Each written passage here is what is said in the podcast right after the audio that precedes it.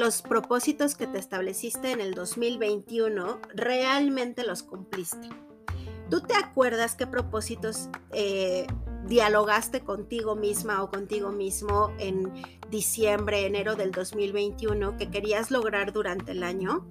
Si los recuerdas, también pregúntate cuáles de ellos sí cumpliste, cuáles no cumpliste. Eh, vamos a estar platicando en el episodio de hoy justamente de esto, que a veces nos ponemos muchos propósitos muy bonitos, muy maravillosos, pero lograrlos es todo un tema. ¿Y cuál es uno de los elementos más importantes que de pronto nos pueden llegar a limitar para que podamos llegar a, lograr eso que nos proponemos? pues la terrible frustración. Y le digo terrible frustración no porque sea horrible, porque como lo hemos platicado, todo siempre lo podemos ocupar y transformar a nuestro favor, pero la frustración es una de las eh, de los sentimientos que, mm, que, más nos pueden llevar a sentirnos limitados para poder realizar algo en la vida. Lo que nos sucede muchas veces es que nos ponemos propósitos, no solo de año nuevo, sino en cualquier momento de la vida, y empezamos a trabajar en ellos, pero llegan algunas pequeñas o grandes situaciones que nos van llevando a sentirnos frustrados y después de la frustración lo que viene a veces es que abandonamos o procrastinamos nuestros proyectos. Para el episodio de esta semana vamos a estar platicando sobre los propósitos de Año Nuevo y la frustración. ¿Qué papel tan importante juega la frustración en el logro de nuestras metas? Eh, evidentemente, pues em, estamos en fechas en las que estamos con estas energías renovadas. Espero que hayas tenido unas fechas donde te hayas motivado muchísimo al ver a tu familia o el haber descansado, el hecho de que hayas pasado unas felices fiestas y que esas felices fiestas te lleven a sentirte motivada o motivado a lograr algunos propósitos o algunas metas. Y esta vez lo que te quiero proponer es que dialoguemos ¿Qué puedes hacer para que realmente logres esas metas y no se quede solo como en un, ay, me comí mis 12 uvas, pero ni me acuerdo qué pedí, ni me acuerdo en febrero, marzo eh, de qué es lo que yo quería lograr y lo abandoné?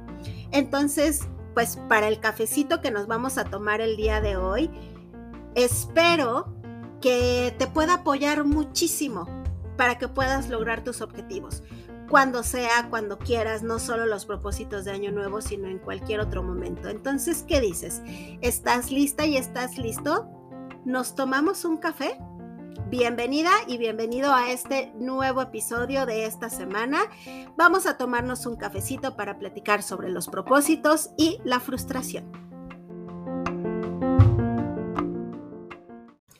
Pues como te mencionaba en la introducción, vamos a platicar esta semana ya que estamos empezando el año, renovando energías y que tenemos mucha motivación para establecernos los famosos propósitos de año nuevo, vamos a platicar qué papel juega la frustración en todo esto. Pues como te decía, muchas veces eh, nos establecemos algunos propósitos, eh, queremos bajar de peso, entrar a algún programa de estudios, eh, hacer más ejercicio entrar a algún equipo, leer más libros, uh, ser más paciente con la pareja, con los hijos, organizarme mejor en el hogar, eh, tener mayor tiempo para poder hacer la limpieza, no sé, cada quien tiene sus propios propósitos, no hay propósitos grandes y pequeños, mejores o peores, tus propósitos son tus propósitos es lo que tú consideras que para ti es lo sano, para ti es lo que te va a llevar a un mejor estado de plenitud, a un sentirte mejor y con mayor tranquilidad con tu, con tu propia persona. Entonces, no hay mejores y peores propósitos, todos los propósitos son muy buenos, pero lo más importante es que nosotros nos sintamos que somos capaces de lograr esos propósitos que nos establecemos. Cuando nosotros nos establecemos propósitos y no los logramos, entra la famosísima, y te decía en la introducción, terrible frustración. Y digo terrible porque nos hace sentir muy mal. Es un sentimiento que a veces eh, desencadena muchos otros eh, eh, sentimientos o emociones que en un ratito las vamos a platicar. Pero es muy importante saber qué hacer ante la frustración y reconocer que la frustración es uno de los sentimientos que más em, pueden llevarnos a que no cumplamos algún propósito o alguna meta. Te decía que todos los propósitos que tú te establezcas son súper válidos, no hay mejores, no hay peores, lo que sea que tú te propongas, pero seguramente has escuchado, y esto eh, eh, como que muchos hablan de esto, de que tu propósito sea realista, eso es muy importante, también lo vamos a platicar ahorita en un momentito, porque es muy importante que tu propósito sea realista, porque si yo me propongo eh, algo que deseo lograr, y que es muy, muy difícil de lograr, me va a llevar o voy a ser más propensa o propenso a caer en la frustración. Por ejemplo, si yo llevo, no sé, yo era corredora y llevo ocho meses sin correr y va a haber un maratón en marzo, pues difícilmente voy a lograr tener una muy buena condición para poder correr bien el maratón en marzo. ¿Por qué? Pues porque estamos casi a mediados de enero, o bueno, estamos iniciando enero, febrero. No, pues nada más tengo un poquito más, o promedio dos meses para prepararme para un maratón. Pues a lo mejor sería una meta demasiado excesiva, no tan realista, pero a lo mejor puedo ponerme la meta de correr eh, no sé, 10 kilómetros eh, o caminar todo el maratón, no sé. Eh, puedo ponerme metas que sean más realistas y que sean, em, que, sea, que se acondicione a mis capacidades, a mis posibilidades, a mis tiempos. Porque si no procuro esto, en el objetivo y en el plantearme metas y propósitos, es muy probable que llegue a la frustración. Y bueno, pues te quiero eh, definir primero qué es la frustración. La frustración es ese sentimiento que surge cuando reconocemos y vemos la imposibilidad de poder satisfacer una necesidad o un logro. ¿Qué quiere decir esto? Es este sentimiento que nace cuando vemos que no estamos cumpliendo con una meta, con un propósito, cuando no estamos sintiendo que se está, eh, eh, cuando no nos sentimos satisfechos con el resultado de algo que queremos lograr o de una necesidad que tenemos. Y la frustración es muchísimo más común de lo que nos imaginamos. Muchas veces, eh, por ejemplo, los niños cuando hacen un berrinche, en muchas ocasiones el berrinche es reflejo de una frustración. Es ese sentimiento que surge de ver que las cosas no están saliendo como él o ella quisiera, porque no le compraron ese juguete, entonces está llorando por esa sensación de no haber satisfecho su deseo de querer tener ese juguete o ese dulce. Cuando nosotros eh, queremos entrar, por ejemplo, en un equipo deportivo y no somos elegidos, sentimos frustración. ¿Por qué? Porque mi deseo no se satisfizo de querer haber entrado a ese equipo, no fui elegido. Lo mismo con un trabajo, con una pareja, eso pasa muchísimo. Muchas de las eh, de los conflictos que llegamos a vivir en una relación de pareja y más hacia el final de una relación, cuando decimos esto ya se acabó, muchas veces tiene que ver con la frustración. Me siento tan frustrada o tan frustrado de que me digas que ya no me quieres. ¿Por qué? Porque ya no se satisface mi necesidad de sentirme amada o amado por ti. Me frustro. Ahora, ¿cómo se... Mm, es, es como, imagina estas fichas de dominó que van formando paraditas y que a veces forman algunas figuras, que tumbas la primera pieza y eh, se van eh, cayendo las fichas que están detrás de esta primera. Y entonces imagínate que la frustración es un poquito así. La primera ficha va a ser la frustración y detrás de ella van a venir otras fichas que van a ser otras emociones Por ejemplo, la tristeza, la decepción, la desilusión, el enojo, la rabia, son algunas otras emociones que pueden estar enmascarando la frustración. Y cuando digo enmascarando es que a lo mejor mi primera reacción es como de enojo. Y te digo, no, es que tú me habías prometido que ibas a estar toda la vida conmigo y que tú me dijiste que me amabas y que era lo mejor que te había pasado en la vida. Y te lo digo desde mi enojo pero el enojo está siendo reflejo de mi frustración. Me siento frustrado de que me estás diciendo que ya no me amas. Lo mismo con la tristeza, desilusión, decepción, etc. Entonces, primero vamos a vivir, vamos a experimentar esta frustración que la podemos enseñar, demostrar o enmascarar a partir de otras emociones.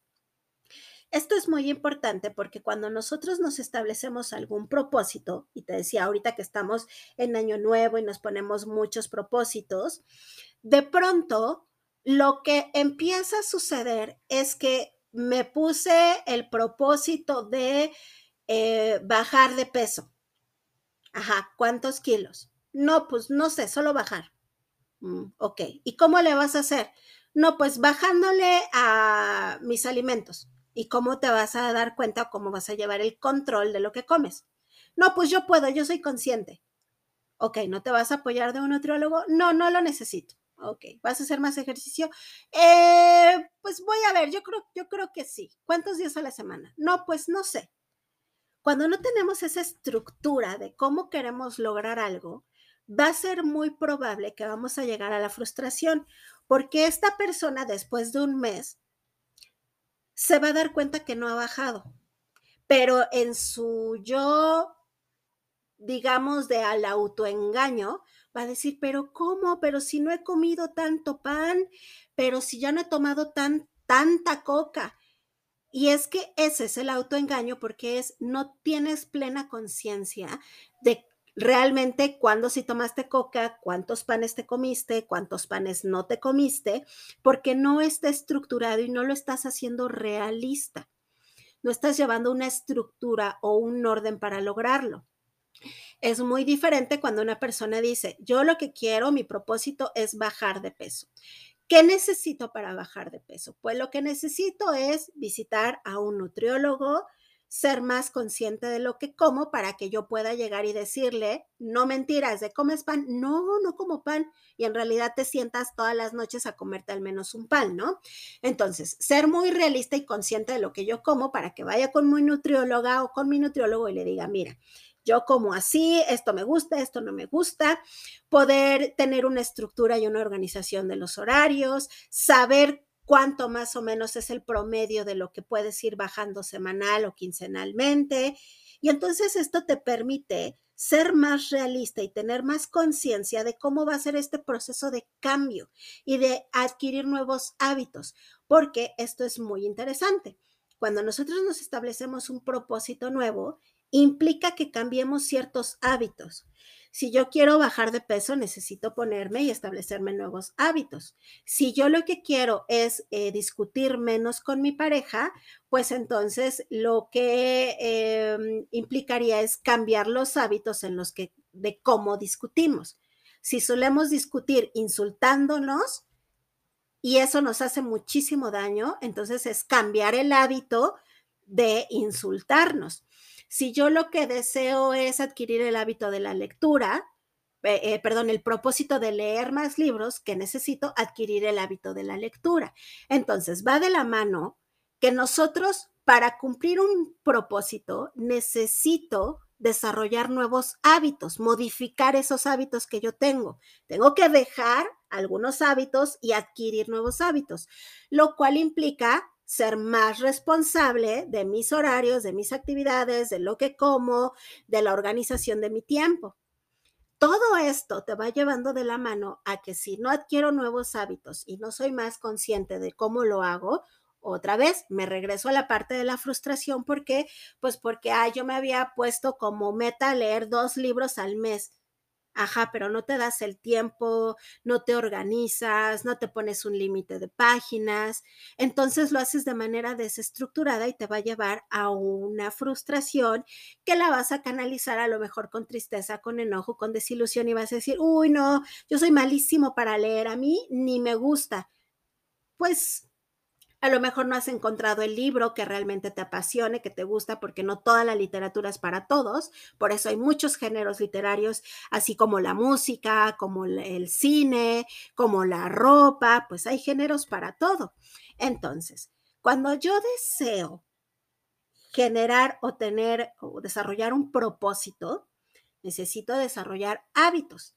Y al desarrollar nuevos hábitos o modificar algunos hábitos, necesito es ser más consciente de qué es lo que hago. Cuando no tengo esa conciencia y hago las cosas como que pues a la y se va, entra este sentimiento de no poder cumplir y no ver realizada aquella meta que sentía y entonces me frustro. ¿Qué podemos hacer para no frustrarnos?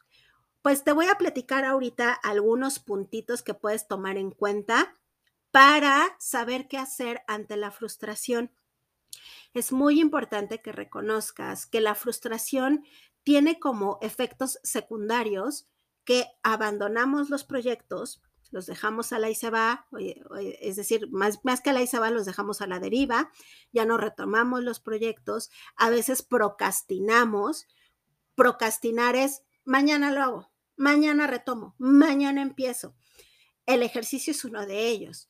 Cuando tú tienes el hábito de hacer ejercicio y lo dejas por algún tiempo, empiezas con el ya mañana empiezo, ya mañana me levanto temprano, ya mañana lo vuelvo a hacer. Ya mañana leo un libro, ya mañana voy a buscar el libro que quiero leer, ya mañana empiezo a ordenar el closet que quiero arreglar. Y entonces vamos dejando para después porque dejar de procrastinar implicaría asumir responsabilidades. Y lo hemos platicado en diferentes episodios y es una de las eh, palabras que más te repito a lo largo del podcast y en la página, que es asumir responsabilidades en este contexto que estamos hablando eh, del bienestar emocional, responsabilidades afectivas o emocionales la responsabilidad de me tengo que levantar. Nadie va a venir a levantarme, a sacarme de la cama, nadie va a venir a decirme, a ver, abre tus cajones, abre tu armario, saca la ropa que ya no te sirva o que ya no uses, dónala, arregla, acomoda. Nadie lo va a hacer porque en su mayoría de los que nos escuchan este podcast, si no es que todos somos adultos. Y como adultos sabemos que ya la responsabilidad de nuestra vida está en nosotros. Entonces, para evitar el caer en frustraciones, que la vamos a sentir, esa es una realidad. Tarde o temprano, sí o sí, así como el enojo, la tristeza, la ansiedad, que te he dicho que no son emociones malas, son emociones. ¿Por qué? Porque somos seres humanos y viene en nuestro paquetito de, del ser humano, viene también la frustración. De ahí la importancia de aprender a tolerar la frustración. ¿Esto qué quiere decir? Gestionar la frustración. Así como te he hablado de gestionar el enojo, gestionar la tristeza, es yo vengo con este paquete del enojo, de la frustración y de la tristeza, pero el hecho de que venga con este paquete no quiere decir que voy a hacer un desastre y voy a, es un arma nuclear. No, es yo te viene dentro de mi paquetito del ser humano, pero aprendo a canalizar la frustración y aprendo a saber qué hacer con la responsabilidad. Levantarme, generar nuevos hábitos, lograr un proceso implica compromiso, responsabilidad y tolerancia. Te repito, para lograr un objetivo necesitamos compromiso, responsabilidad y tolerancia. Compromiso conmigo misma o conmigo mismo. Compromiso de que voy a hacer las cosas, de que me voy a levantar, de que voy a ordenar, de que voy a ir a terapia, de que voy a buscar la forma, si deseo dejar algún eh, consumo de alguna sustancia o, de alcohol, es el compromiso de que voy a buscar ayuda. Eh, la responsabilidad de sé que me corresponde a mí. No le corresponde a mi esposo, a mis hijos, a mi mamá, a mi papá, a mis hermanas, a mis hermanos. No le corresponde a nadie más más que a mí. Recuerda, los demás son acompañantes de nuestro viaje, pero el que va manejando eres tú. Tú tomas esas decisiones. Entonces es la responsabilidad de, soy yo quien tiene que asumir esas responsabilidades y la tolerancia que es, no siempre van a salir las cosas como yo quiero. A veces van a haber contratiempos, a veces no va a salir o no se van a dar las cosas de la manera en la que yo pensaba. Y bueno, tengo que aprender a tolerar que la vida y que las cosas y que los demás no van a actuar siempre de la manera que yo la deseo. Y a esas que te acabo de mencionar le agregaría también la constancia. Si no somos constantes en algo, en algo que deseamos lograr, difícilmente vamos a llegar a alcanzar el objetivo que nosotros deseamos. Por ejemplo, en los procesos de psicoterapia me, me llega a pasar con algunas personas que llevan a veces un proceso de psicoterapia bastante irregular. Hay personas que son muy, justo con las palabras que te decía, comprometidas, eh, tienen la responsabilidad y la tolerancia y la constancia en el proceso de psicoterapia. Y después de tres, cuatro meses, algunas personas dicen, estoy súper lista.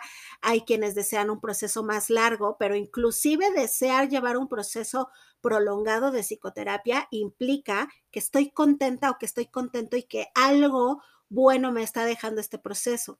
Pero hay personas que son muy inconstantes. ¿Qué es ser inconstante? Agendo hoy, eh, para esta semana y luego la siguiente semana, ay, ya no pude y luego en dos semanas, ay, es que he tenido muchas cosas que hacer y después de tres semanas regreso, oye, me, me agendas y agendamos y toman dos sesiones y luego tres semanas no y luego una sí y luego dos semanas seguidas y luego una no. ¿Qué es lo que hace eso? Pues que no te da eh, la posibilidad de que la constancia, que a partir de la constancia vayas viendo los efectos. Es como tomarse un medicamento un día sí, tres no, luego uno sí, pues el medicamento no va a ser el mismo efecto. ¿Por qué? Porque el organismo va a decir, oye, ¿sí me vas a ayudar a sanar o no? O sea, ¿sí me vas a dar el medicamento o yo busco mis medios como organismo? Entonces, a esas que te mencionaba le vamos a agregar la constancia. Es muy importante ser constante. Y justo te, la, eh, te, propongo que la agreguemos porque la frustración muchas veces viene de la no constancia. Como no soy constante, entonces me enojo, me desilusiono, me, me genera tristeza conmigo mismo de decir, ya ves, ya no fuiste a sesión esta semana. Entonces, no, qué pena, porque me ha pasado, ay, Nicté, perdón, eh, han pasado, no sé, tres semanas. Nicté, discúlpame, es que tenido muchas cosas que hacer y no quería hablarte porque pues vas a decir que, este, que, que, que inconstante, que, que, que, no sé, que vas a pensar algo mal de mí. Es, no, yo no voy a pensar nada mal de ti. Es tu proceso, es tu libertad. Yo aquí estoy. Pero genera como esa desilusión con uno mismo y empiezas a dudar de tus propias capacidades y empiezas a dudar de que puedes de que puedes lograr y que puedes tener todo para lograr algo. Por eso es tan importante saber qué hacer ante la frustración.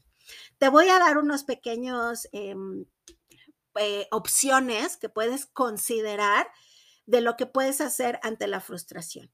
Ya hablábamos hace ratito de que es muy importante ser realistas los propósitos que te estableciste para este año, date un tiempo de preguntarte qué tan realistas son. Del 0 al 10, 10 es súper mega ultra realista y 0 es, no, pues está cañoncísimo. Pregúntate del 0 al 10, ¿qué tan realista es? Pero también establece un tiempo, o sea, ¿qué tan realista es que yo lo logre de aquí a febrero, de aquí a marzo, abril, mayo, junio, julio, agosto, septiembre? ¿En cuánto tiempo? Ser realista de tus tiempos en cuanto a tus posibilidades económicas, de tiempo, de estructura, de, tu hogar, de donde tú vives. Em, eh, ser realista en cuestión de los tiempos, de las otras personas, porque a veces uno quisiera hacer muchas cosas, pero acuérdate que te he platicado que somos interdependientes vivimos con una pareja o vivimos con los hijos o vivimos con los papás o con las hermanas o los hermanos.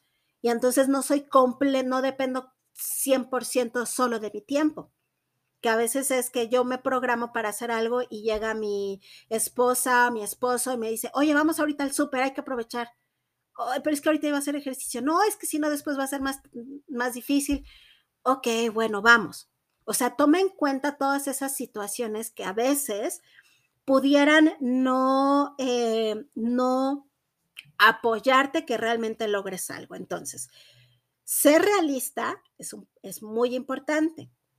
Trata de ser objetiva y objetivo en cuánto tiempo realmente pudiera llegar a ser realizable.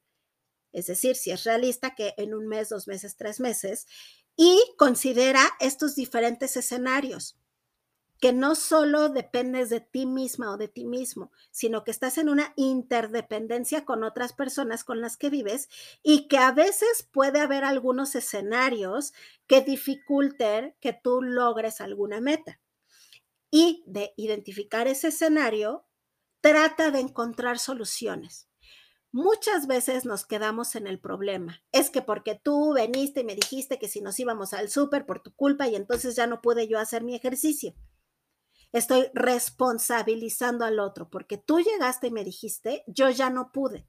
Y es asumir la responsabilidad en estos escenarios donde a veces las cosas no van a salir como yo quiero, pues tengo que aprender a buscar soluciones. Ok, si en la tarde llega mi pareja y es quien me dice, vámonos al súper ahorita, pues entonces voy a modificar mi horario de hacer ejercicio o de hacer limpieza o de lectura, lo que quieras lograr, y lo voy a modificar y lo voy a hacer en la mañana cuando no hay nadie. Nicté, pero es que esa hora estoy trabajando. Ok, levántate un poquito más temprano. No, Nicté, ¿cómo me pides que me levante más temprano? Yo te diría ahí. Entonces, ¿realmente quieres lograr el objetivo?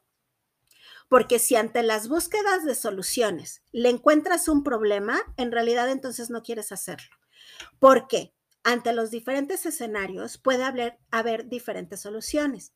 Y las de diferentes soluciones sería lo que hablábamos hace ratito de generar nuevos hábitos y para generar esos hábitos tengo que cambiar ciertas estructuras y para cambiar esas estructuras tengo que ser flexible y para ser flexible tengo que aprender a asumir responsabilidades. ¿Qué responsabilidad? Levantarme más temprano, organizar mejor mi tiempo. Y entonces dejo de culpar a los demás. Es que porque tú me hiciste yo ya no lo logré. No, ok, tú hiciste. O dialogar, oye, ¿sabes qué? Vamos a buscar otro horario para hacer el súper porque de verdad quiero enfocarme en hacer mi ejercicio. Ayúdame a que yo logre mi, mi, mi meta, que ese es otro de los puntos, aprender a pedir ayuda. Aprende a decirle a las demás personas, ayúdame a que yo logre mi objetivo. No me interrumpas mientras estoy haciendo ejercicio. ¿Qué te parece si me das mi media hora de que yo pueda encerrarme a leer, hacer el ejercicio o si es de la limpieza de la casa? Oye, ayúdame acomodando tus cosas. Ayúdame a que tú dejes en tu espacio, en X lugar de la casa, tus cosas. Pero si yo quiero tener el objetivo de tener una casa más arreglada, más en orden, y tú llegas y pones donde acabo de limpiar, me siento frustrada. ¿Por qué? Porque ese es el sentimiento de la imposibilidad de mi necesidad de ver todo arreglado, pues ya valió. ¿Por qué? Porque ya llegaron los niños y pusieron mochilas, suéteres, zapatos, ropa y ya no logré mi objetivo. Entonces, para que los objetivos puedan ser realistas también y logrables, aprende también a decirle a la otra persona, ayúdame, aprende a dialogar, aprende a buscar soluciones, no te concentres en el problema concéntrate en las soluciones. Ante los escenarios donde las cosas no van a ser favorecedoras para que logres un objetivo, Pregúntate, ¿qué sí puedo hacer? ¿Qué sí puedo mover? ¿Qué sí puedo modificar? Cuando tú te haces esas preguntas de qué sí puedo hacer y qué sí puedo modificar, puedes reconectarte con tu responsabilidad. Sí, los propósitos y los hábitos implican que cambies tú, no que cambie el mundo, porque te decía, nadie va a llegar a decirte, este, ya levántate, ya haz esto, ya haz el otro. No, como adultos, uno ya decide, me levanto, tiendo mi cama, me lavo los dientes, me baño, me arreglo, voy a hacer ejercicio. Yo elijo. Toma las riendas de tu vida y elige ir tomando decisiones. Te he hablado mucho de las decisiones congruentes, porque las decisiones congruentes son realistas, anticipan estos escenarios, buscan soluciones, pedimos ayuda cuando es necesario. Otro de los puntos importantes que puedes considerar es el reconocer tus emociones y gestionarlas. Si algún día no pudiste hacer ejercicio, no lograste leer, este, Mm, no comiste como querías comer o llevar la dieta, eh, si no lograste hacer alguna tarea porque se te juntaron demasiadas tareas, identifica cómo te sientes. Te decía, la frustración la enmascaramos con tristeza, enojo, desilusión, decepción y algunas otras. Cuando no logres hacer algo en el día o en la semana, pregúntate, ¿cómo me siento? Oh, me siento bien enojada. ¿Con quién? ¿Con el otro? No, conmigo, porque, porque pues no lo logré yo no pude. Ok, canaliza tu enojo, pero que el enojo no se convierta en la limitante, como estoy tan enojada conmigo, pues es que no puedo. Ya me di cuenta que no puedo, que no soy capaz, que eso no es para mí, entonces lo abandono. Por eso es tan importante aprender a canalizar y gestionar las emociones, porque cuando lo, hacemos, nos liberamos de la emoción y retomamos y decimos, ok, aquí voy otra vez. Es que de la semana pasada, de cinco días, solo fui uno a hacer ejercicio. Bueno, ok. Eso no quiere decir que tengas que abandonarlo para siempre. La siguiente semana o eh, hoy, mañana, levántate habla contigo misma o contigo mismo, porque ese es otro de los puntos que vamos a platicar ahorita, y empieza. Las veces que sea necesario, empieza.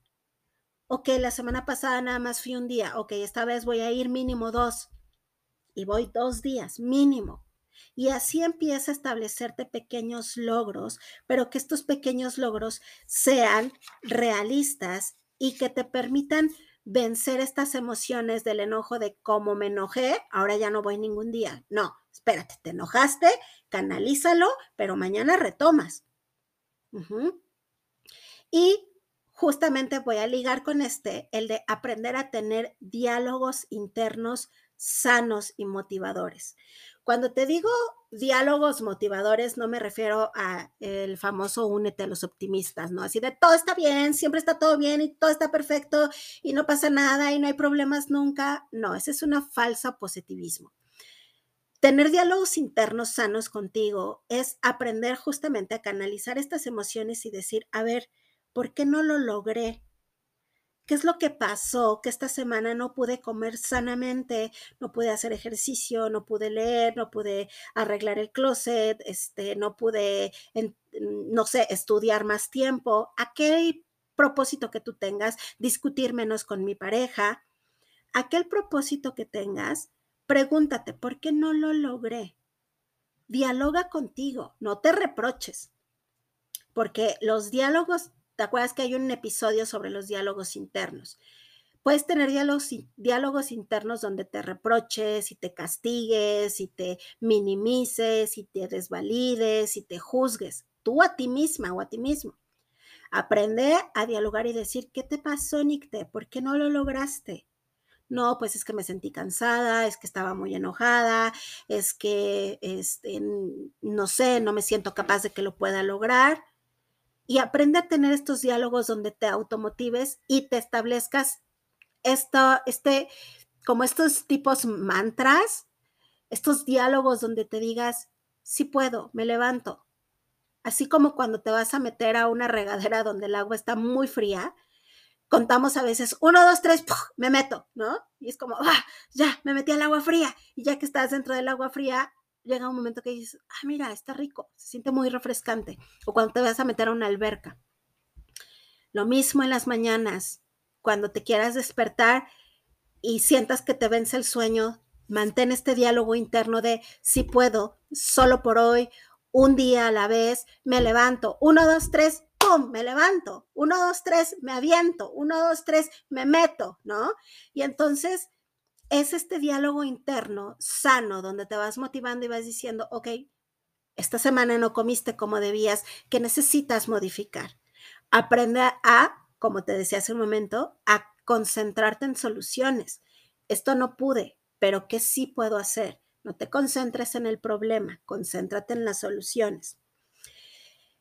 Otro punto muy importante es aprender a reconocer que la frustración es temporal pero este es un arma de dos filos. Por ahí alguna vez eh, escuché que alguien dijo, el cuchillo fue creado para dos cosas y creo que ya se los he repetido en otro episodio y se los voy a repetir muchas veces porque me gusta. El cuchillo puede ser creado para dos cosas.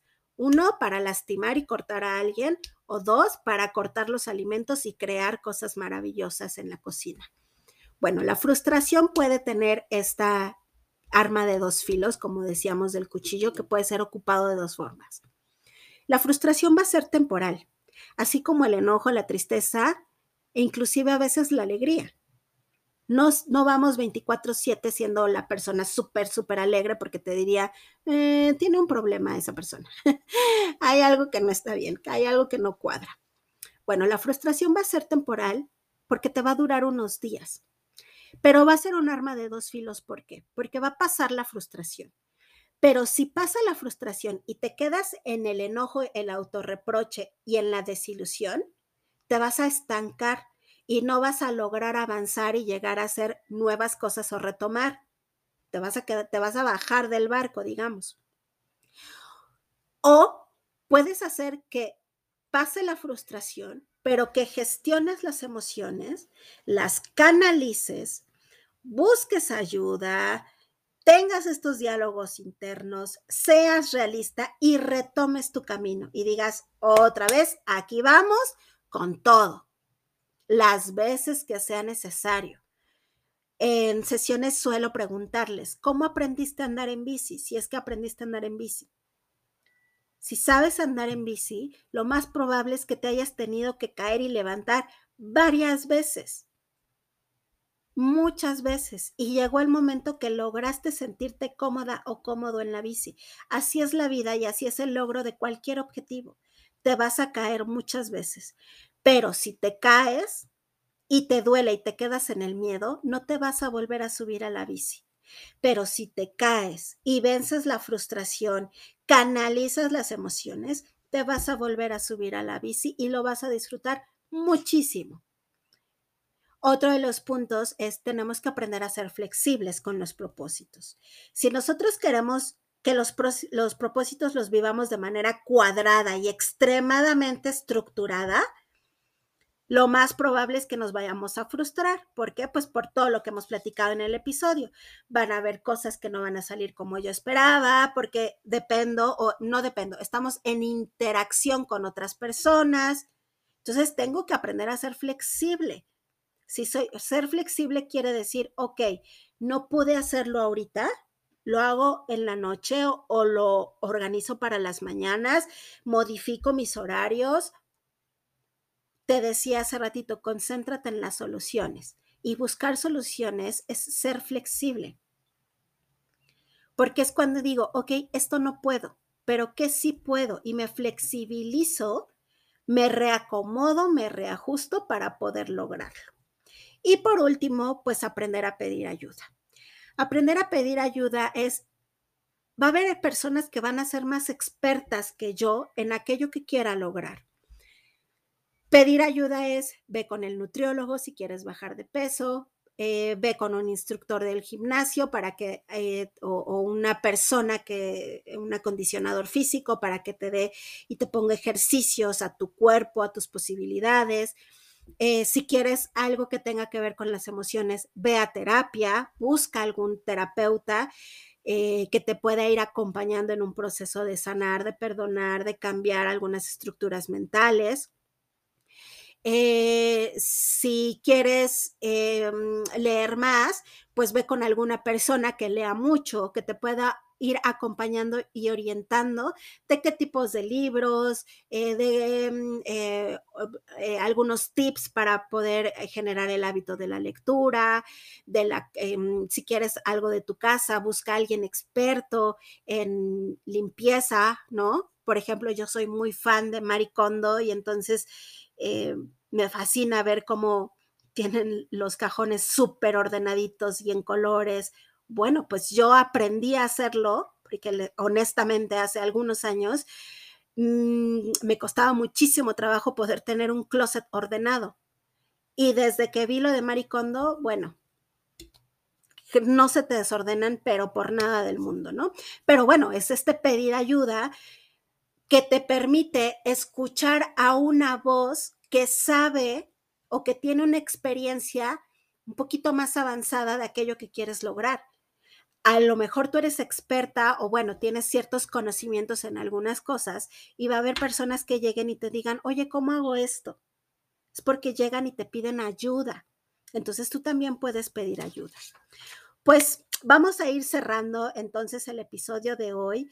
Me parece que em, la intención de hablar de la frustración es justamente para que aprendas a tolerar y a saber qué hacer con la frustración, a gestionar la frustración.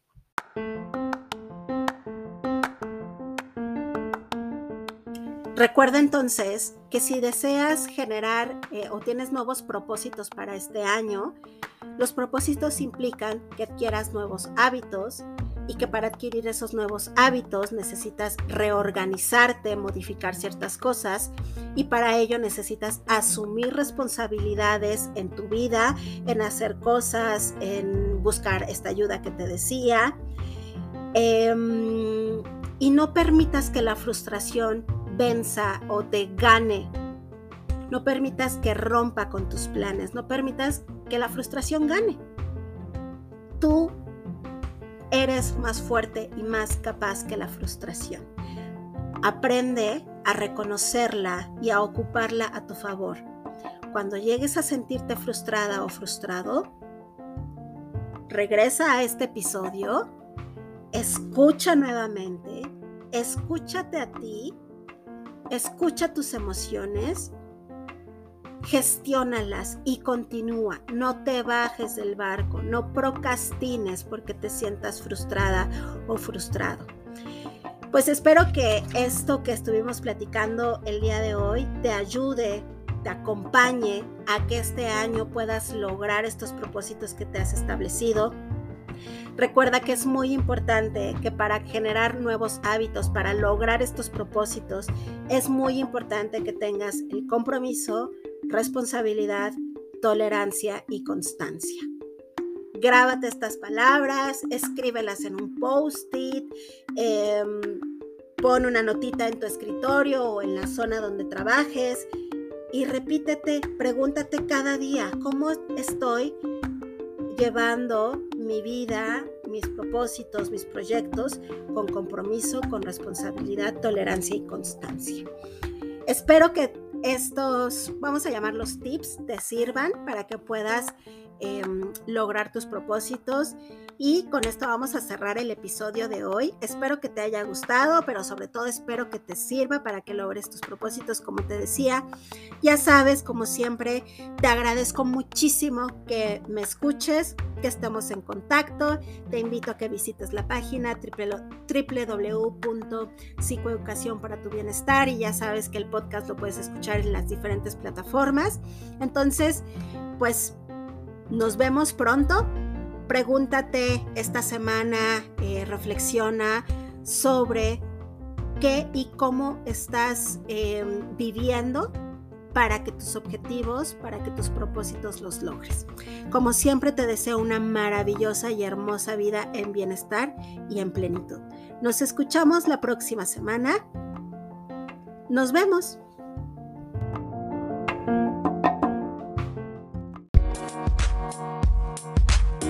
Thank you.